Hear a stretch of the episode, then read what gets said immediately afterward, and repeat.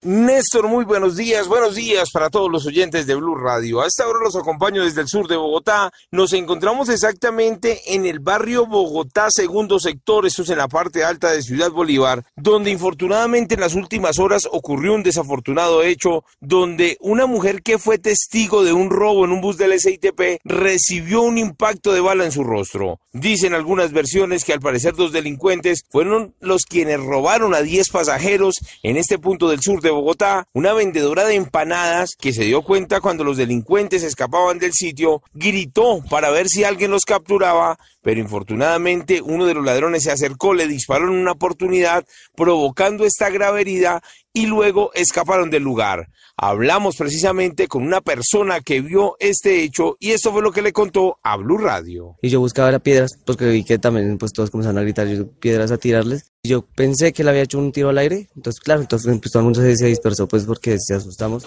Cuando de un momento a otro mi prima comenzó a decir, me pegó, me pegó el tiro, me pegó el tiro, pero entonces pues fue algo como que, ¿qué pasó? Como extraño, entonces cuando le vimos decir ya se está tapando la cara porque le salía mucha sangre de la cara. ¿Dónde fue el impacto? Por la quijada. La mujer de 36 años, madre de dos niñas, se encuentra recluida hasta ahora en la clínica de Occidente. Dicen sus familiares que la Policía Nacional pues no logró capturar los agresores y ahora en el centro asistencial no ha recibido la atención médica necesaria. Escuchen ustedes mismos lo que nos contó el esposo de la víctima, quien también habló con nosotros esta madrugada. No, ella simplemente se cogía su cara y no decía nada. Y todo, ella, era, ella estaba muy tranquila. Pero el, el reguero de sangre era impresionante, impresionante.